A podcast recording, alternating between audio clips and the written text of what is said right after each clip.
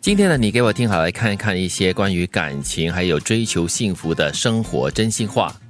先喜欢自己的人生，再希望去参与另外一个人的人生。嗯，这个很重要。我们常说嘛，你要先认同自己，喜欢自己，接纳自己。嗯，你要先爱自己，你才懂得如何去爱别人。嗯，步骤分先后，先喜欢自己，之后你才可以希望哎。哦因为有了希望，你才能去行哎，动。是参与另外一个人的人生哈、嗯不可能说你硬硬的就要去参与另外一个人生，然后才来考虑自己要怎么样爱自己啊哈、对，其实重点就是呢，当你把你自己的一切付诸在另外一个人的人生当中的时候呢，它是不靠谱的。嗯，嗯，它是可能随时被摧毁的。不可以靠另外一个人来寻找自己的存在的一种价值。而且当你喜欢了自己之后，和当你还没有这么喜欢自己的时候，你对对方、对另一个人的要求是不一样的。嗯，或许因为你还欠缺了些什么，你不能接受现在的你自己，所以可能你追求的这个人、寻找的这个人，可以暂时弥补你目前的不足。嗯但是如果你已经完全可以接受现在的你的话，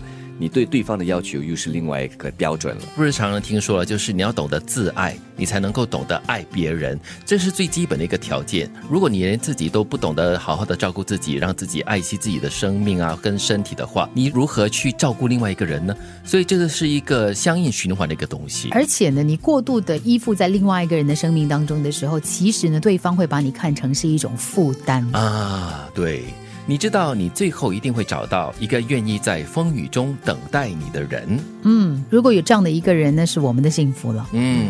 但是有些人啊可能在追求感情的这个道路上跌跌撞撞、碰碰撞撞的，然后就满身都是伤哦，所以可能很多时候呢就会很悲观，就说：“哎呀，像我这样的人是不可能会有人爱的。”但是呢，就回去的第一句话喽，你要懂得爱自己过后呢，自然就会把自己照顾得很好，就会有人欣赏你了。嗯，送来一首歌，在雨中，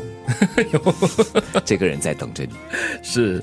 重点不是坏人要得到报应，而是好人一定要过得更好。嗯，这个报应由不得你来决定 的，对，对，而是且别人给的。而且冤冤相报何时了嘛，对不对？你对那啊个报应的那种循环是一种恶性的循环。就算对方得到你所谓的报应哦，你也不一定能够更好、更对快乐的。所以，就算是你很讨厌某一些人，或者是那个人哈得罪了你，或者是伤害了你，你不要想着要去报仇，应该要让自己哎过得更好，找办法可以过去那个坎，然后呢就让自己过得更好一些。其实，当你过得更好的时候，对对方来说，对这个要打击你的人来说，就是最大的报复了。对，因为那个人可能会想看你怎么死嘛，对不对？所以你就不要让他看你怎么死。同样的，就是提醒我们不要为了另外一个人而活啦，尤其是为了坏人而活，你会觉得不你划的算对对对，真的是赔了夫人又折兵不。值得。